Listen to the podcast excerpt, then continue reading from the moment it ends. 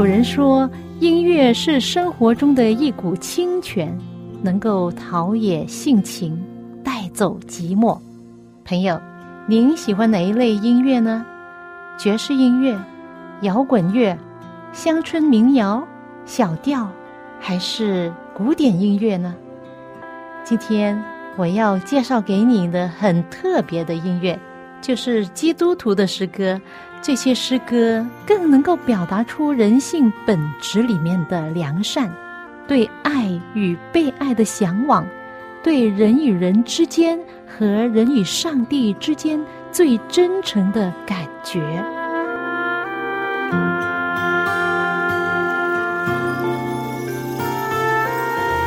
亲爱的听众朋友，您好，又到了我们走进心中的歌节目时间，我是肖阳。欢迎您陪伴我这半个小时的节目光阴。苦难没有人能幸免，人生在世必遇苦难，是吧？但是苦难也并非没有价值的。有一位姐妹，她面对极大的苦难，令她处在极大痛苦和沮丧中，甚至放弃求生的念头。但是她所遭受的一切苦难中，却要被上天成就美好的事。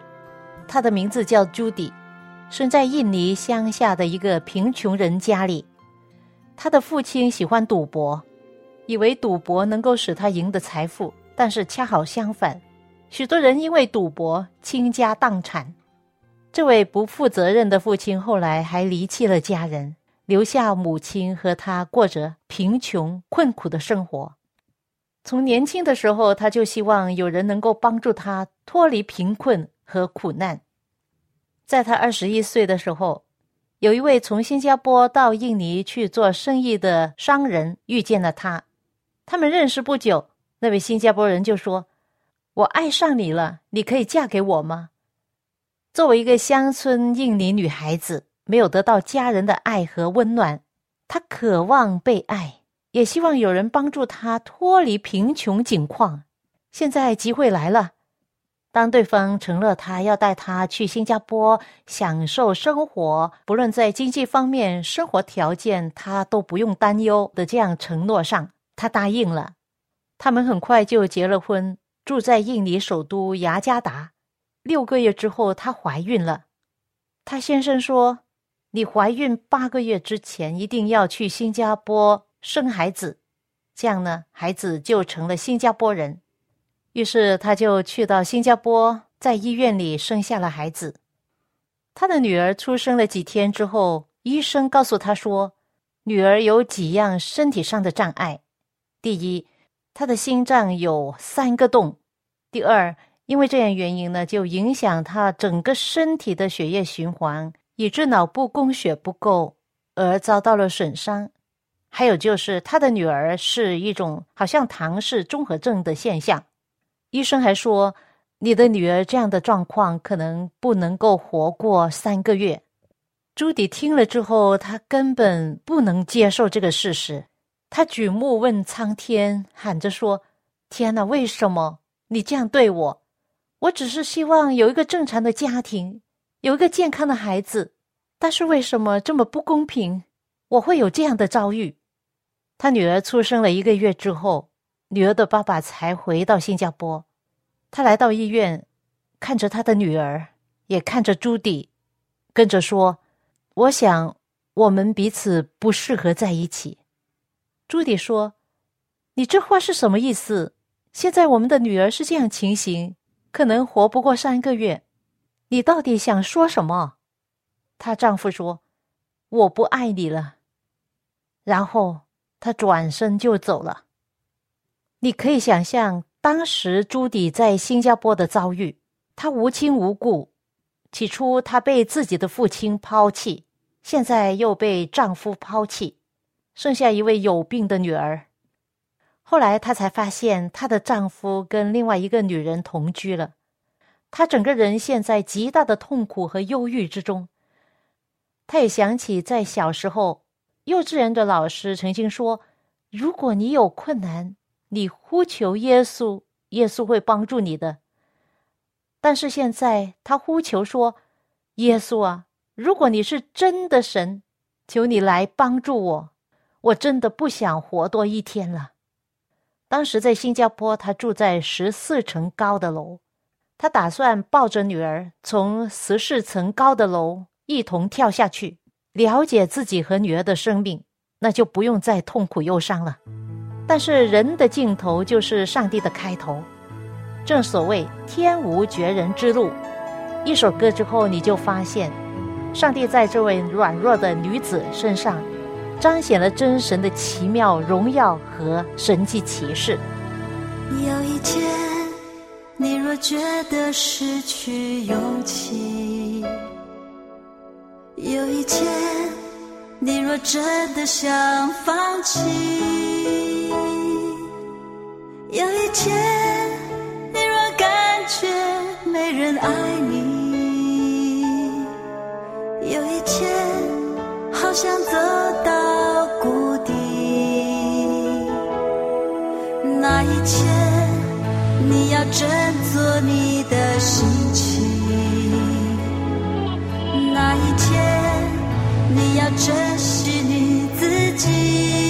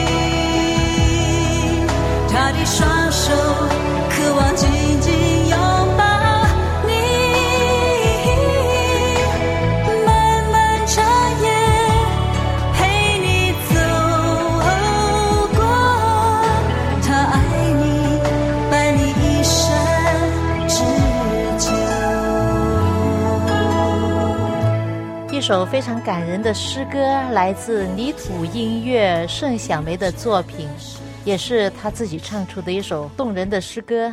有一天，在茫茫的人海中，在冷漠的世界里，天上有一位在关怀你、爱着你的上帝。这也是我所继续分享的朱迪的故事的一个真实写照。当时他对新加坡也不太熟悉。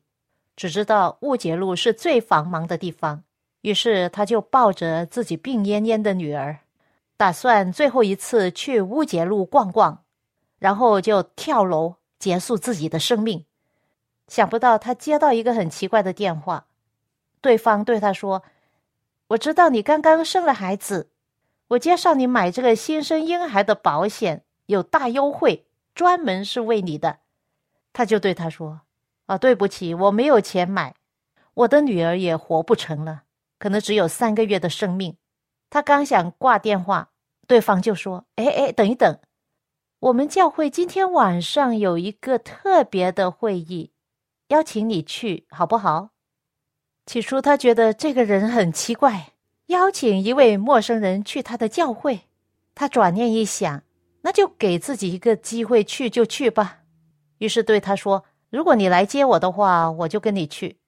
对方说：“哎，我们的教会就在乌节路附近。”于是他跟他太太就来接他，接他去到一个挺大的教会。他抱着女儿坐下，然后一直在哭。到讲到结束的时候，不知道为什么台上的牧师呼召人上来接受耶稣的时候，他指着朱迪说：“这位抱着一位婴孩的妈妈，请上来，我们替你祷告。”为你祝福，他旁边的人在鼓励他，然后陪着他一起上台。牧师问他：“你愿意接受耶稣为你个人的救主吗？”他心里自问：“谁是耶稣啊？”然而就在这时，他眼前呈现一片红色，一种从来没有经历过的平安流入他的心中。虽然他心里什么都不懂，但是当时他嘴里却说：“我愿意接受。”牧师为他祷告，完了之后，那对夫妇就接他回家，他也忘记了去乌节路了。那天晚上，他感觉到从来没有过的平安，他睡得很好，这是他整个月以来睡得最好的一天晚上。也不知道为什么，他心里面的痛苦没有了。第二天早上，他醒过来，对自己说：“我不要死，我要继续活着。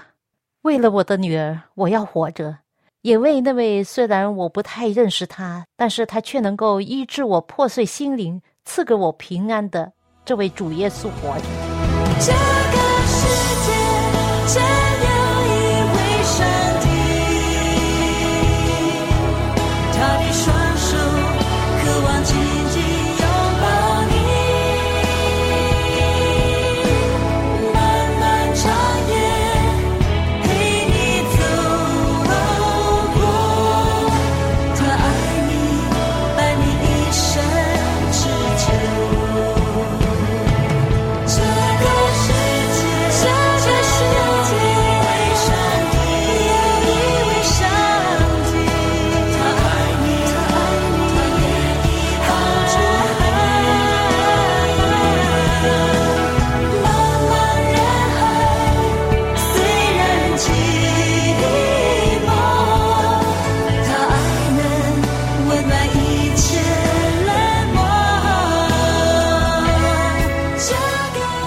上帝的看顾，使朱迪从自尽的路上转回来。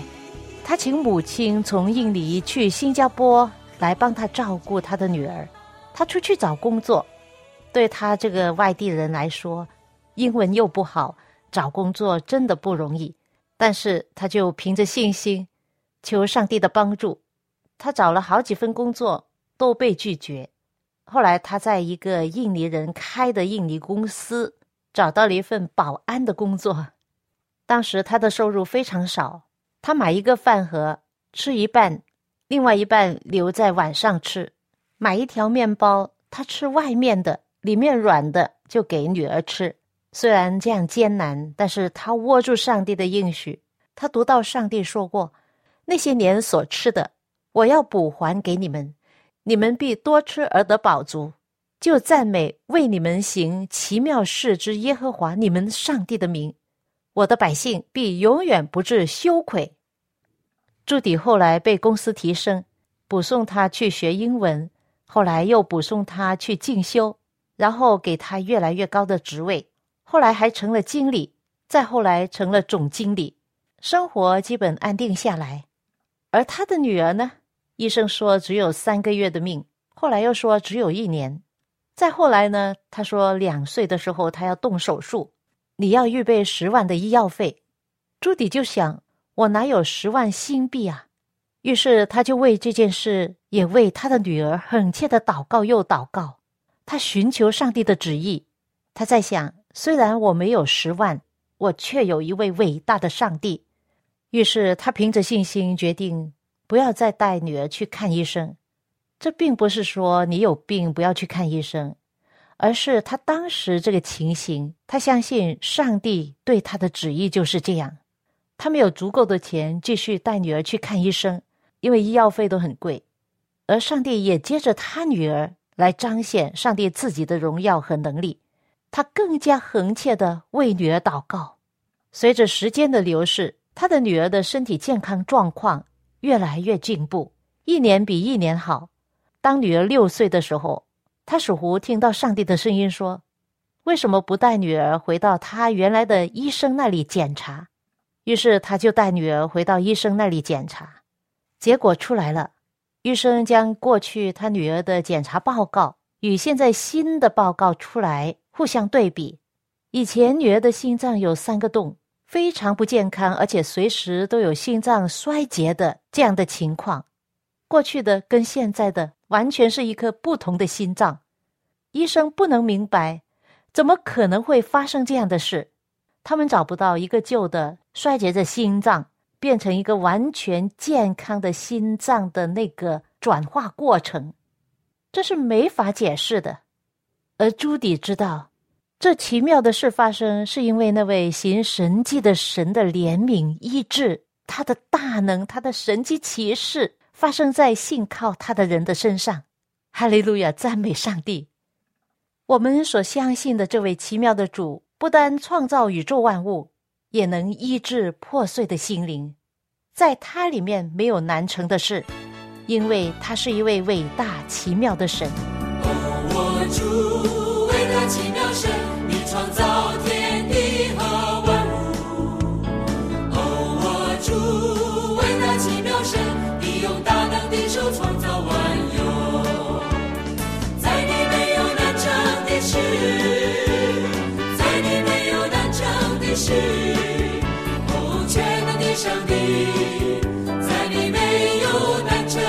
在你没有难成的事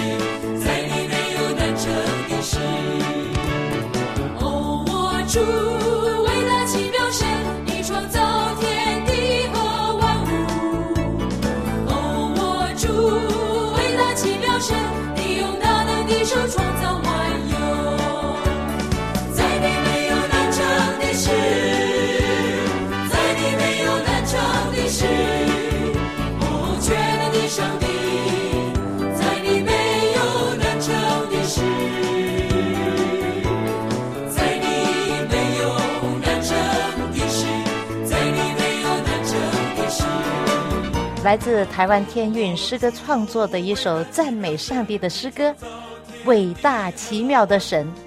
当你的病得医治，你有一份很好的工作，你的经济状况得到改善，看起来万事如意的时候，很容易你会感谢赞美上帝。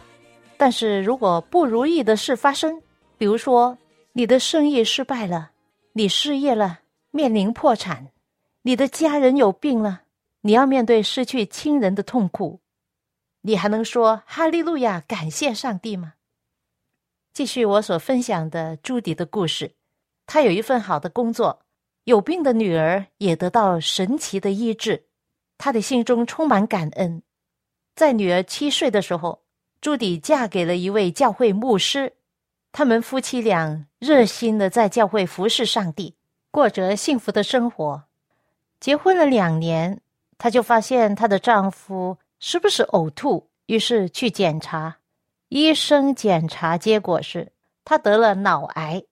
他脑部的瘤是一种非常罕见的癌症，因为在整个世界只有大概两百人有这个特别的癌症，而新加坡呢，这是第一位。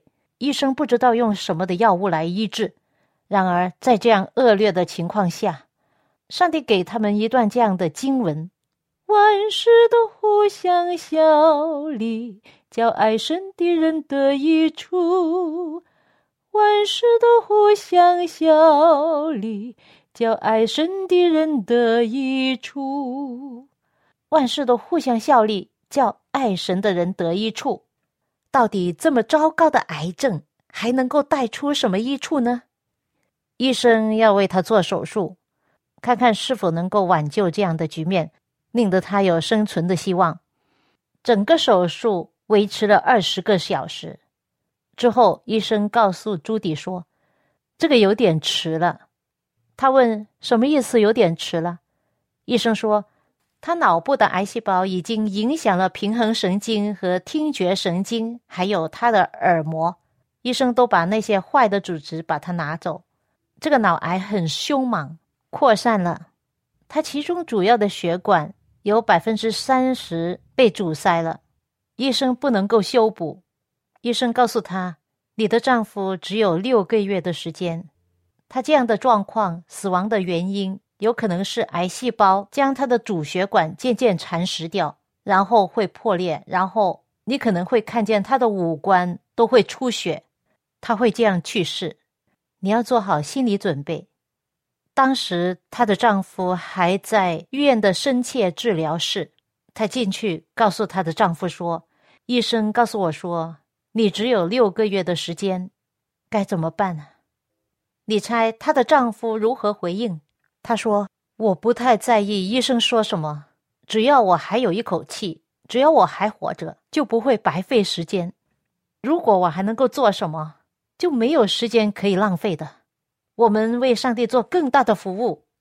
后来，她的丈夫出院了，虽然他行动上平衡力不太好，听力也有障碍，但他仍然能够做事。他们去到有需要的国家，扩展他们的施工。他们去到缅甸、巴基斯坦、柬埔寨，去到印尼、菲律宾、马来西亚，甚至中国，建立孤儿院，帮助当地的孤儿院。当他们开始的时候，大概有三十位孩子，后来发展到三百，再发展到六百、九百。六个月之后，朱迪的丈夫还活着，他们的事工继续发展，而她丈夫的肿瘤也继续的长大。但是她却说：“我们继续努力，为耶稣再努力，不能浪费任何时间。”后来他们的事工发展到上千个孩子，而她丈夫还继续活着。他们的事工发展越大，她的肿瘤也在长大，后来大到好像一个鸡蛋这么大。癌症是非常现实和痛苦的。她丈夫用的止痛药越用越多，剂量。越用越大，后来任何的止痛方法都没作用。每一次痛到她无法忍耐的时候，她就走到一个角落跪下来，一只手按在他脑部的肿瘤上，另外一只手向天举起。他对上帝说：“主啊，我赞美你，因为你是施行公义和怜悯的主。我只有赞美你。”十年过去，他们一直坚持帮助有需要的人。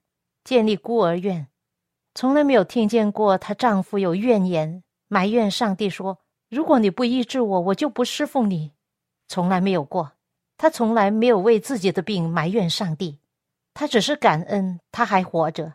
虽然他经常有流鼻血，刷牙的时候口中吐出来的也有血，但是他常说：“我是属于上帝的，如果我死是对我有益处。”但是。死亡的毒钩在哪里？我还站在这里，因为我所相信的是一位又活又真的神。我的上帝应许我，永远不会离开我，也不会离弃我。当他越多的赞美，越多的感恩，他的痛就没有了。他们的事工继续发展，发展到有两千五百位的儿童，而她丈夫的肿瘤呢，也继续长。在她的脑部里面长一个，外面长一个，都有鸡蛋这么大。一九一二年的十二月是她丈夫的生日，她问丈夫喜欢做什么，要去哪里。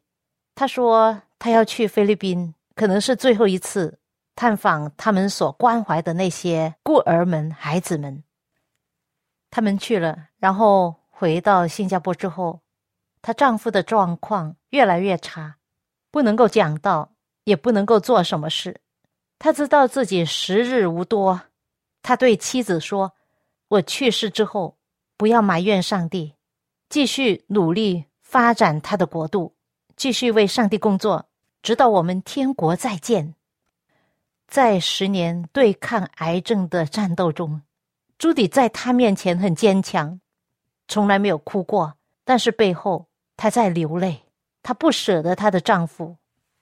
二零一三年的三月，她的丈夫在医院动了手术。手术之前，她丈夫预料到自己可能不能再生存多久，因为他的状况并不乐观。于是他对妻子说：“够了，我应该安息了。天国见啊！”朱迪说：“好，天国见。”十年来，朱迪第一次。在她丈夫面前哭了，他们彼此说了很多道别的话。第二天，她送丈夫进入手术室，而她在医院的一个角落在等待着、守护着。手术的第二天晚上，近凌晨的时间，她突然听见她的丈夫在哭。她从来没有听过丈夫哭的，但是那天晚上她哭得很厉害，整个身体在颤抖，她的床都震动了。她大声一边哭一边讲：“耶稣在这里，哦，耶稣在这里啊！”朱迪看见这样的情形，感觉到很不平常。她站起来走过去，但是还差两步，还没有到她的丈夫那里，她就被耶稣的灵格，那种荣耀止住了，他跌在地上，从他口中唯一能够出来的话就是：“感谢耶稣，感谢耶稣。”他当时想到：我们是谁？天上的君王竟然临格到我们之中。那天晚上的遭遇，她永远不会忘记。这个之后，她看见丈夫深呼一口气，就沉睡了。第二天早上，护士叫醒朱迪，说：“哎，起来，起来！你的丈夫去哪了？他不见了。”她很紧张，护士也很紧张。她丈夫动的是脑的手术，是大手术呢。这是手术的第三天，他能够去到哪里呢？当人们在忙乱中想着在哪里可以找到他的时候，他打开洗澡间门，问道：“你们在找我吗？我在这里啊，我刚刚洗了澡。”啊！他们根本不能相信。她丈夫告诉大家说：“昨天晚上我遇见耶稣，他来到我面前，把手放在我的头上。”将生命的气吹入我的鼻孔中，然后我就睡了。醒来感觉到非常好，我能够看见，能够听见，也一点疼痛都没有了。我好像是完全被医治好了。我看见你在沙发上正在睡，不打扰你，于是尝试下床走两步，哎，没问题。又感觉到很热，很想去洗个澡，于是把身上的针还有呼吸的氧气都把它拿掉。就去洗澡了，那护士听见吓了一大跳。你呀，你你怎么能这样做？你快点上床，我要叫你的医生来。于是他的主治医生就来到，他也是一位基督徒。做手术之前，他叫许多人为他祷告，因为他希望他手下的这位牧师在他的手术刀之下生存，所以他也叫他的教会的人为他祷告。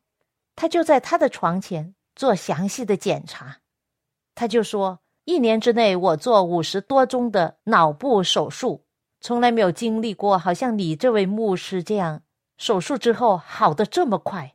这不是别的，肯定是耶稣的医治。”第二天他仅能出院了，结果怎么样呢？